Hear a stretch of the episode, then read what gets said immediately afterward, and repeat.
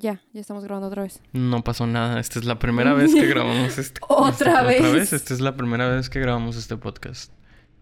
Vimos Joker. Vimos y ahora sabemos que vivimos. Vimos Joker en el primer día que se proyectó. Al- a una hora muy concurrida en el cine. Nos tocó una sala que estaba a tres cuartos llena, un 75% de, de, de sala llena. Y justo detrás de nosotros se sentó el mismísimo Joker. Era una señora que venía junto con toda su familia. Era una fila completa de, de- de una sala de cine que venía junta. Y particularmente esta señora, conforme pasó la película, nos dimos cuenta que era el mismísimo Guasón en persona. Se tenía la misma risa como Arthur en esta película no sabía reírse, no sabía en qué momento reírse. Ajá, no sabía en qué momento reír. Entonces se hacía cargo de que todo el mundo en la sala escuchara que se estaba divirtiendo. Ok, te estás riendo. No necesitamos, la sala entera no necesita enterarse que eso te dio risa o no necesita saber que es que se ve igual que yo en las mañanas o ay, es que está bien flaquita, míralo. Ah, es como señora, yo también estoy viendo la película, también ya me di cuenta. Y luego en algún punto comenzó a tratar de adivinar lo que iba a pasar después. Ay, lo va a matar. Ay, su mamá. Pero no bajito, o sea, no, para las- todos. Las demás filas podían darse cuenta. Y aparte también una de sus hijas, que asumo que era una de sus hijas, estaba tomando fotos con flash. ¿Para qué Por favor, por el amor de Dios, acabo de tener la misma experiencia hace una semana. Había también una fila completa de gente tomándose selfies con flash. No al inicio de la película, no en los trailers, no en los créditos. ah, en el clímax de la película, en el final, en medio, al inicio, en todo momento. Fueron al cine a presumir que fueron al cine. y Sí, o sea, la gente en la sala les estaba gritando cosas. Una de las personas que iba conmigo les dijo que también quería salir en la foto. Y aún así no les incomodó para nada y siguieron tomándose fotos el resto de la, de la película. No hagan eso. No Apa- tomen fotos en el cine. Apaguen el celular, Apa- simplemente. No, Háganle caso al... al... al comercial y ya. o sea, es súper molesto. pues si van a tomar fotos, al menos tengan la decencia de apagar el flash. ya, ya terminamos nuestro rant. Por cierto, esta es la última vez que vamos al cine. Por cierto, este, este podcast ya se terminó. Nos mataron las esperanzas. No lo hagan, en resumen. Paro. ¿Ya? Ya. Hola, soy Bere. Yo soy Héctor. Y esto es IB. Y hoy vamos a hablar de, Joker. de una sociedad. Joker. Side B.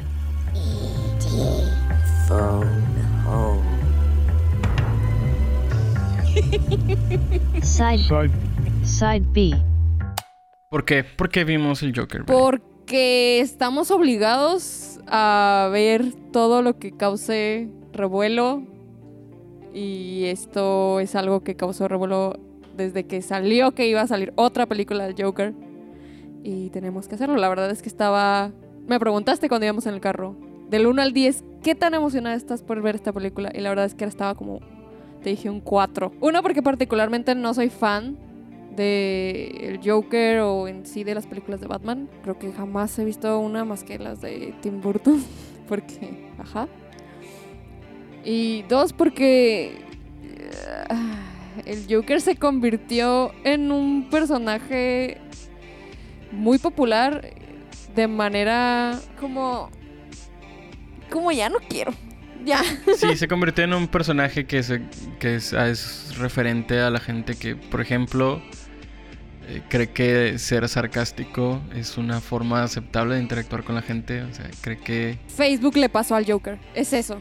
Creo que en resumen es eso. Eh, Facebook le pasó a este personaje cómic y pues tienen un fandom muy, muy grande del cual no soy parte, Ni fan. ni fan tampoco del fandom. Entonces, bueno, no, no estaba muy emocionada de ver esta película. Y, aparte porque es como otro, ¿ya? Déjenlo morir por el amor de Dios. ¿Para qué queremos otro Joker?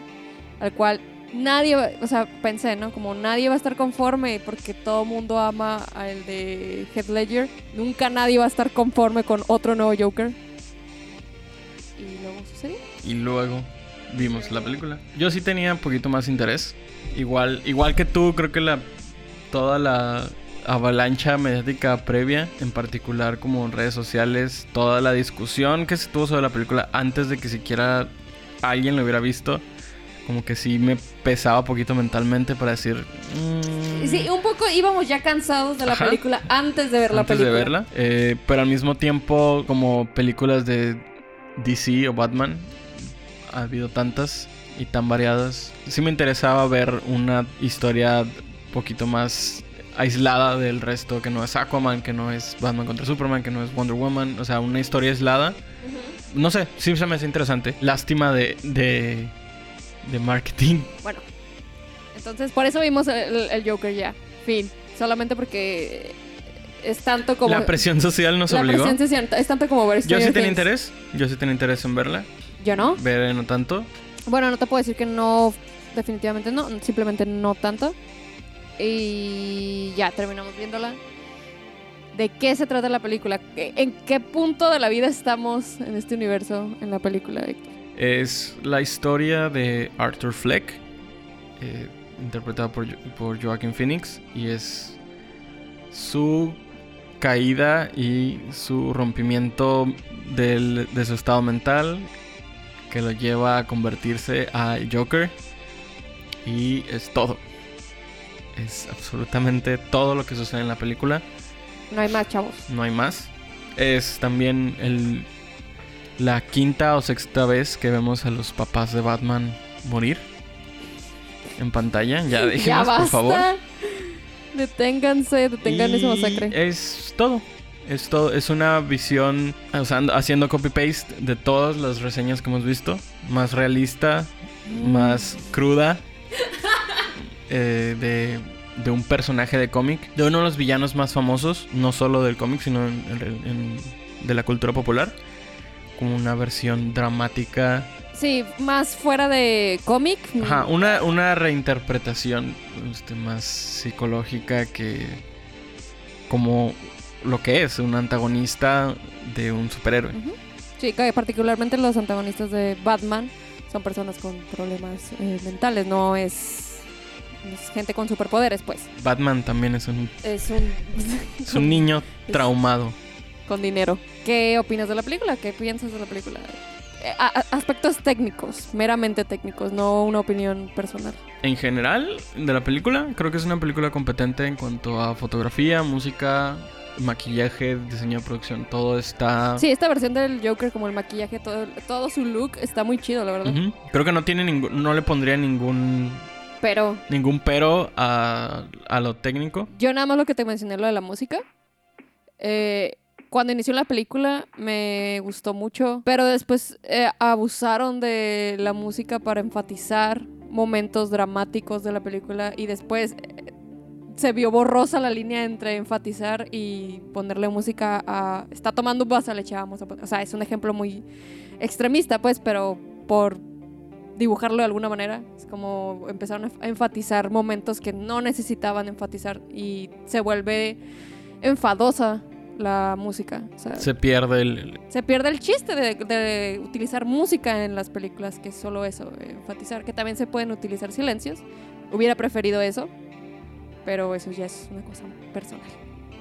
De ahí en fuera, creo que lo demás está muy chido. También La fotografía es buena. la es fotografía buena. es muy buena, solamente tiene esos eh, momentos en los que no sé por qué el fotógrafo dijo vamos a ver esto en, en cámara lenta y el director dijo sí, sí por favor y el AD dijo no. Es para, es para agregarle el elemento artístico, Artístico. El elemento. Quiero que mi película no sea Aquaman. No quiero que, quiero que mi película no sea Avengers. Entonces hay que poner esta, es- A poner la silueta de Joaquin Phoenix en cámara lenta, bailando. bailando a contraluz. Por 40 segundos. No más porque sí. Actuaciones, pues todo el mundo ha hablado de ello y creo que merece que se hable de ello. O sea, Joaquin Phoenix es la fuerza de la película 100% desde que inicia. Desde el primer momento de la película él es el pilar más fuerte. En todo momento, creo que no hay una, una escena donde digas esto está de más de su parte, de su actuación. Y ahí sí, no podría criticar de otra forma más que positiva. O sea, la actuación de Joaquin Phoenix es muy buena. Es muy buena. Y es lo que termina separa para mí, si nos ya centramos, eh, adentramos ya poquito en, en opiniones personales, es lo que termina separando de, de que la película hubiera sido un fracaso total a un medio éxito, que lo es Sí. para mí, es la actuación de Joaquin Phoenix. Sí, porque aparte estamos hablando de que es lo único que importa. Él, él es lo único que vemos y que importa en la película. Hay personajes secundarios recurrentes, pero, Pero solo, no- solo, están, eh, solo existen para interactuar con, con Arthur y para... Para empujarlo hacia algún lugar. Ahora sí, opiniones personales. Bueno, también creo que también en técnico podría ser el guion. Más bien, es el guion. Y ahí sí creo que vamos un poco también a abusar de las opiniones personales. Como, como aclaramos en It, las películas tienen tres actos. Yo, personalmente, no siento la línea entre primero, segundo y tercer acto. Hasta, bueno, en el tercer acto es porque pues ya se acabó, ¿no? Pero tarda mucho en iniciar la película. Creo que en algún punto de la, de la película te pregunté cuándo va a empezar la película.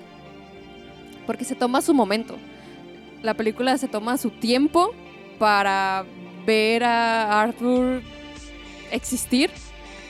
Y no suceden cosas.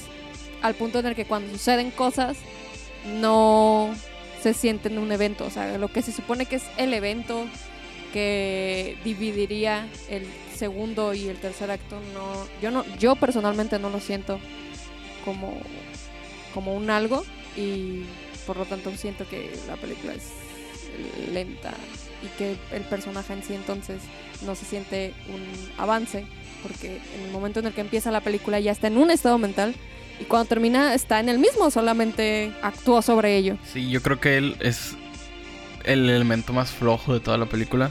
O sea, técnicamente podrá ser muy bonita Muy bonita. está muy bonita y escucharse muy bonito y estar... La, el diseño de producción, la ciudad, la caracterización de la ciudad y los Es muy- sets. está muy, los sets están pasadísimos de lanza, o sea, están muy, muy bien hechos. El arte, el maquillaje. Creo que en- eh, hubo varios momentos donde nos señalábamos como cosas, detalles que estaban en pantalla que no se mencionan, pero que te, da- te ayudan como a crear el mundo. El guion, eh, para mí, es la parte más débil de la película. Es una mezcla de temas serios y fuertes llevados de la forma más, de la forma más superficial que se pudo Sí. haber llevado. Creo que termina afectando el, el peso que pudo haber tenido el origen y la seriedad que le quisieron dar al personaje. La primera hora es lentísima.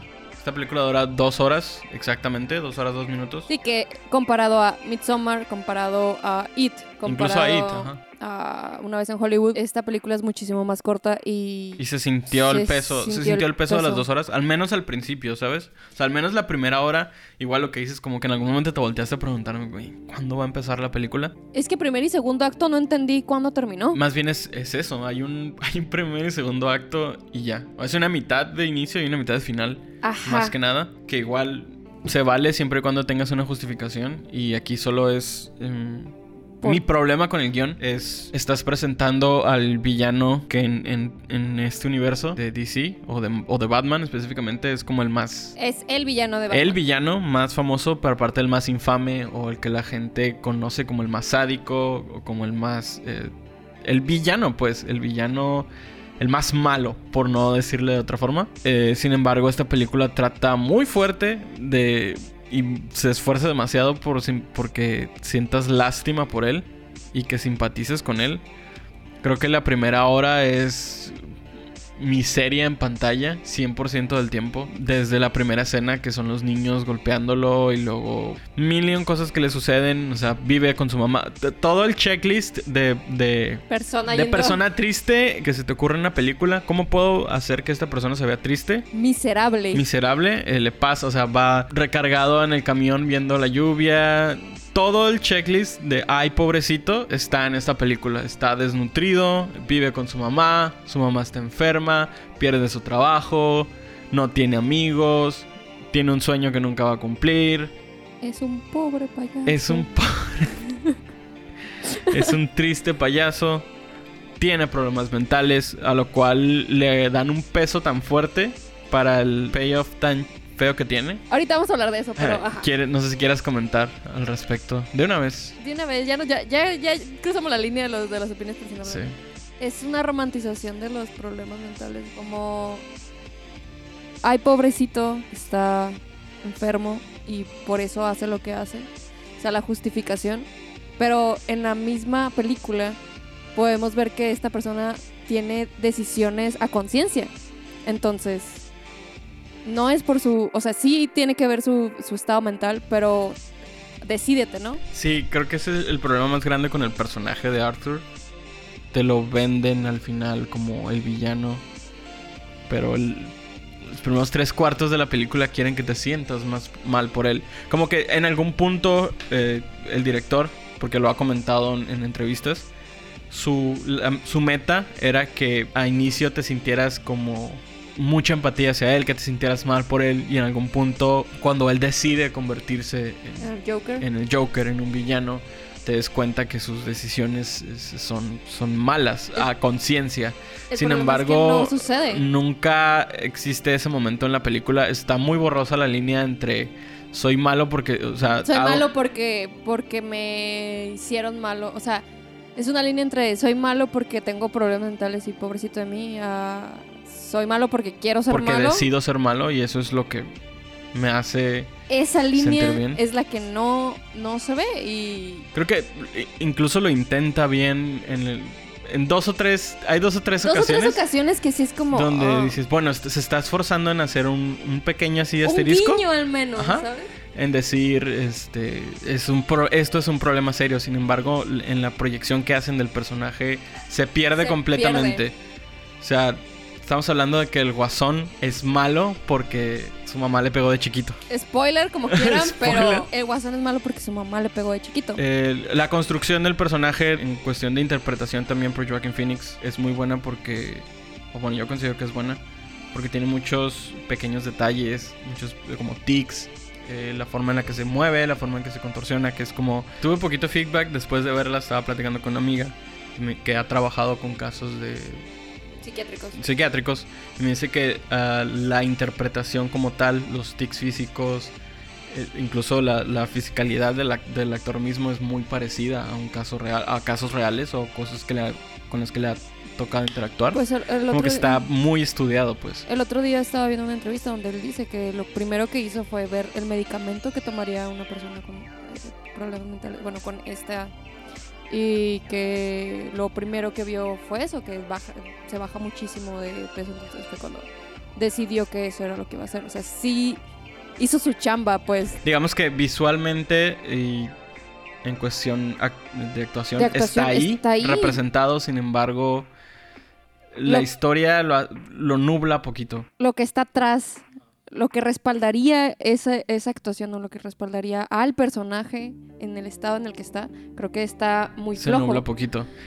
Y lo cual lo que me causa como conflicto con esta película, porque a mí sí me, me gustó poquito más de lo que lo odié. Si Sí. podemos decirlo así. Sí, Si sí, podemos ponerle un Es que 6 tiene o méritos. 7. Tiene, Tiene méritos. méritos, o sea, no es un desperdicio de su tiempo, no es un desperdicio de dinero.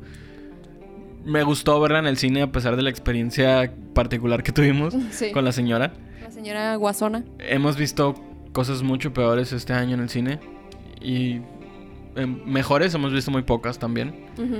Entonces sí está en un nivel bueno de cine, sin embargo tenía tantos elementos para ser mejor que al igual que eso como que me regresa poquito en decir sí me gustó, sí me gustó la película. Por ejemplo, por no sé si sea por coincidencia del destino o qué, pero la película hace un énfasis en que el Joker o el personaje de Arthur es un personaje apolítico completamente y mis- él mismo se, se pronuncia eh, que no tiene ninguna afiliación política en el final. Y la, la película, este, como que hace el, el pequeñi- un pequeñito trabajo de decirte que es, es en realidad los medios los que están empujando al Joker como un como icono de, de anarquía, de rebelión, cuando él simplemente es una persona en, en un estado mental deteriorado que está tomando malas decisiones Ujú. y, que, y que está como en un punto de aislamiento total. Y sin embargo, no sé si sean spoilers o no. Dale. Ok. El primer incidente violento de Joker después de Arthur, más bien. Después de que deja de tomar su medicamento, es matar a tres personas que resultan ser... Matar a tres... Es el señor del agua otra vez. O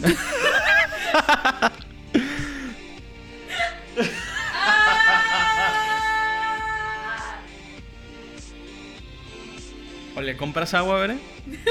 O nos esperamos a que pase. Qué buen timing tiene este señor, eh. Ah, sí. Apolítico. Sí. Eh, y justamente ent- nosotros también lo vemos, pues en realidad sus, sus motivos para, sus motivaciones para cometer actos violentos o crímenes, en realidad nunca tienen que ver con la condición de la ciudad directamente o cómo él se sienta directamente por cosas que vemos en el periódico, en las noticias, etcétera. Sin embargo, él mata a tres um, que son ejecutivos en, el- en el- en un tren. Y ese como el acto que desbalancea la opinión pública y crea este un movimiento de rebelión anticapitalista en la película. Por alguna Por al- o sea, no por alguna razón, creo que está bien planteado, sin embargo, está muy en el fondo. A mí me hubiera encantado que eso fuera como la parte central. Más allá de la, ay pobrecito, está enfermito. El hecho de que él simplemente está viviendo en el caos y los medios y la gente oprimida que se siente identificada con sus actos, aunque no conozca realmente el, trasfondo de ellos, eh, se encarguen de convertirlo, de darle la, la forma del Joker. Y creo que no está muy bien este, planteado, no le dan lo suficiente Creo fuerza. que lo que le falta a esta película es balance. También. Es balance. Es decidir qué estás contando. Porque si fuera ese el enfoque de los medios, créeme que fuera una película completamente distinta. Por supuesto, pero también. Sí, por sí se me hace el discurso un poco pretencioso. Ese es parte de mi problema con la película. Ah, esta película se llama demasiado se a sí ama misma. demasiado a sí Se misma, quiere se mucho. toma demasiado en serio a sí misma.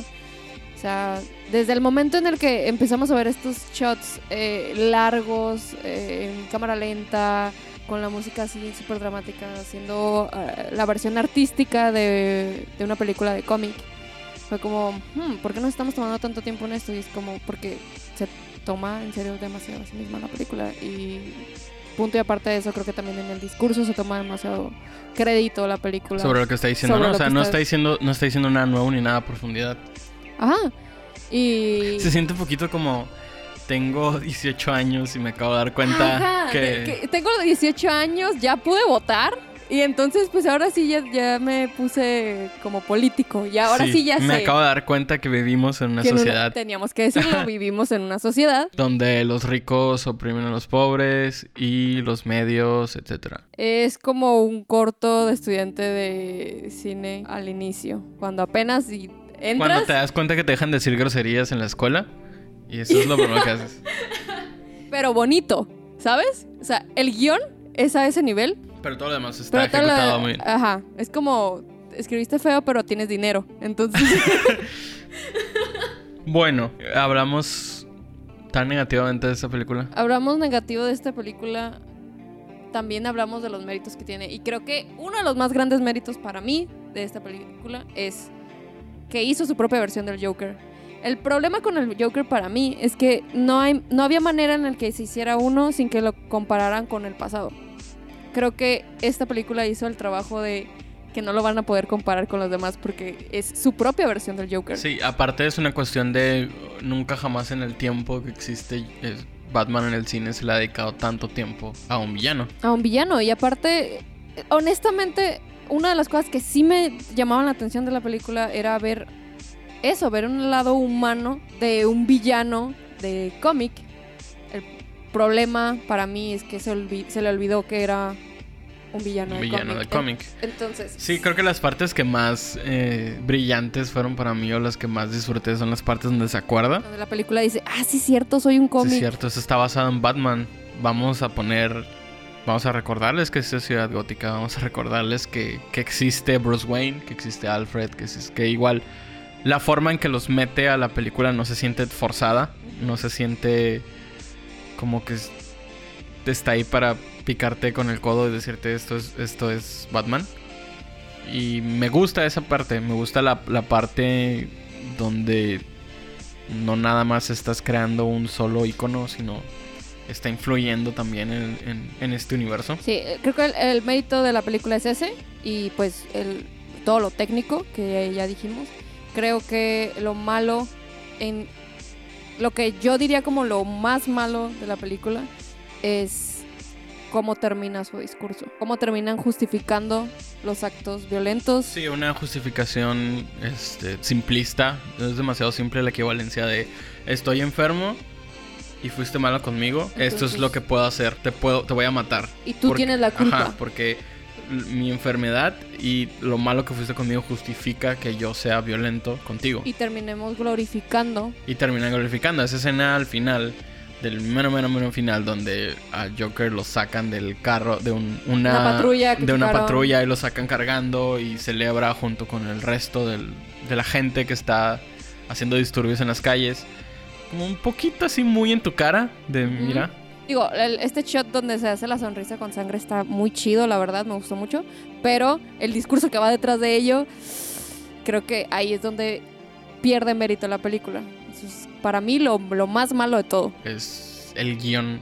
Es Que el- se- el guion que pretende ser que pretende ser profundo, pero en realidad es muy hueco. está o sea, muy hueco. Cuando te pones a realmente analizar eh, las consecuencias, las intenciones y cómo justifica los actos del Joker, en realidad es, es muy vacío. Es, es tan válido como decir que se cayó en, un, en una piscina de ácido y salió deforme y se volvió loco y por eso odiaba a Batman. El- El intento de profundizar no fue lo suficientemente pensado, digamos. Pero la película por sí mismo dice, wow, qué bien escrita está. Hay que ¿Qué? tomarnos este momento. Mira, te voy a dar, te voy a dar mi opinión en esta. La, el tercer acto, la escena final se me hizo muy interesante. Toda esta escena donde va a la televisión y está Ajá. con Marie. Y es cuando ya ves al Joker por fin. Después de una hora 45 minutos, ves al Joker siendo Joker. A mí me entretuvo, en, o sea, sin pensar más allá, sin estar picando como a ver qué es lo que está fallando, me entretuvo ese acto final. Esa escena final, o sea, acto, Sí, sí, últimos es- 20, 25 minutos de la película me gustaron mucho, me gustaron mucho más que la hora 40 que, est- que estuvieron antes. A mí me gustó eh, como, ok, esto causó la muerte de... La- las consecuencias que tiene los actos caóticos del Joker en el, en el resto de la- del universo y de la ciudad, etcétera.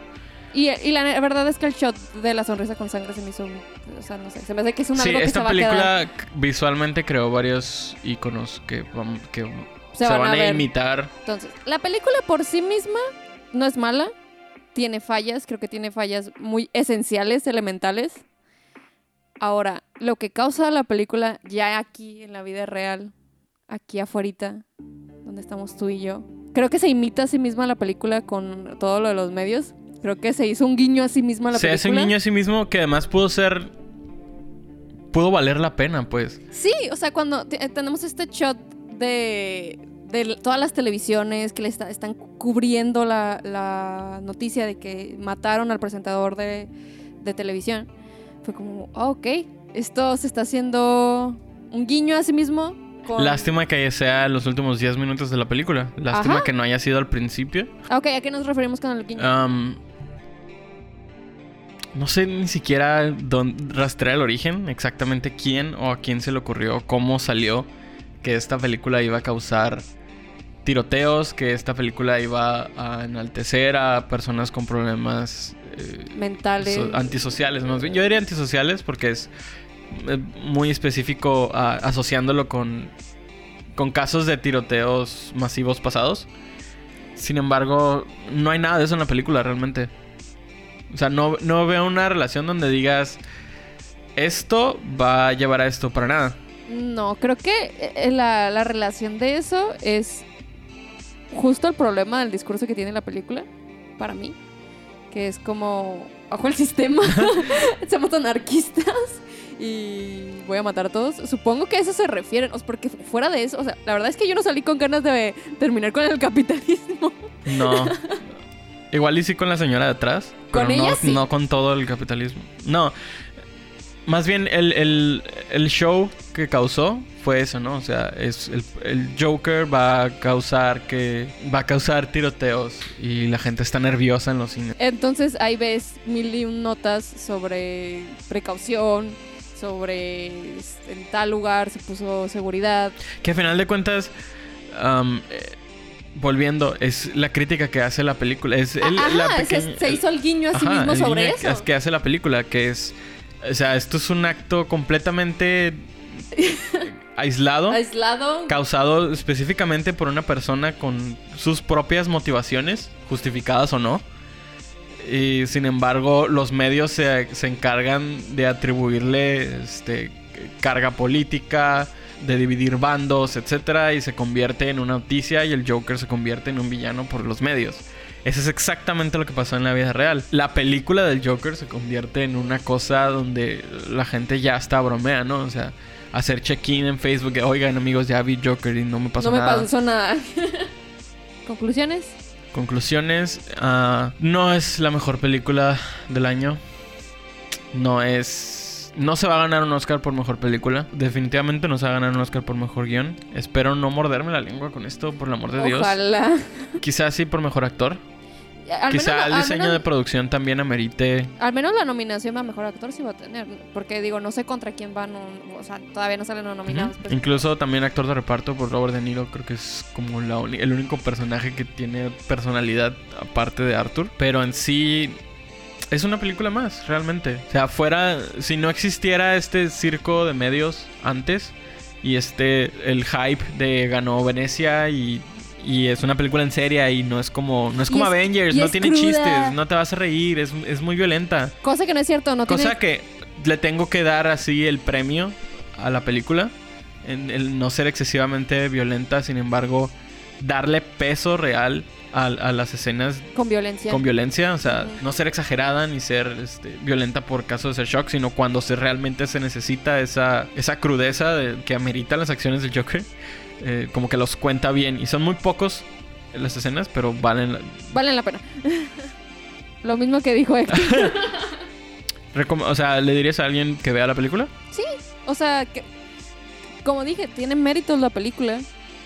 Eh, si esperas ver eh, un Joker de, de cómic, por ejemplo, a mi hermano le gusta Batman. Y fue como, bueno, si esperas ver la historia del Joker con Batman, sobre Batman, no la veas porque no, no, te, no te va a interesar, no tiene nada que ver. Creo que está muy alejado del cómic, no de que se base o no, sino Está como- muy alejado de Jack Nicholson cayéndose al ácido y volviéndose loquito. Está incluso muy alejado de Heath Ledger, a pesar de que eh, su versión de Joker, más bien de Christopher Nolan, que interpreta a Heath Ledger, es más realista y menos enfocada en el hecho de que es un payaso, sino más bien usa el maquillaje por shock, etcétera. También es muy está muy lejos de, de ella, Sí, o sea, esta película se le olvida que está que es un personaje de cómic. Si estás esperando ver eso, una, pe- una película sobre un villano de eh, un superhéroe, no, no la recomendaría.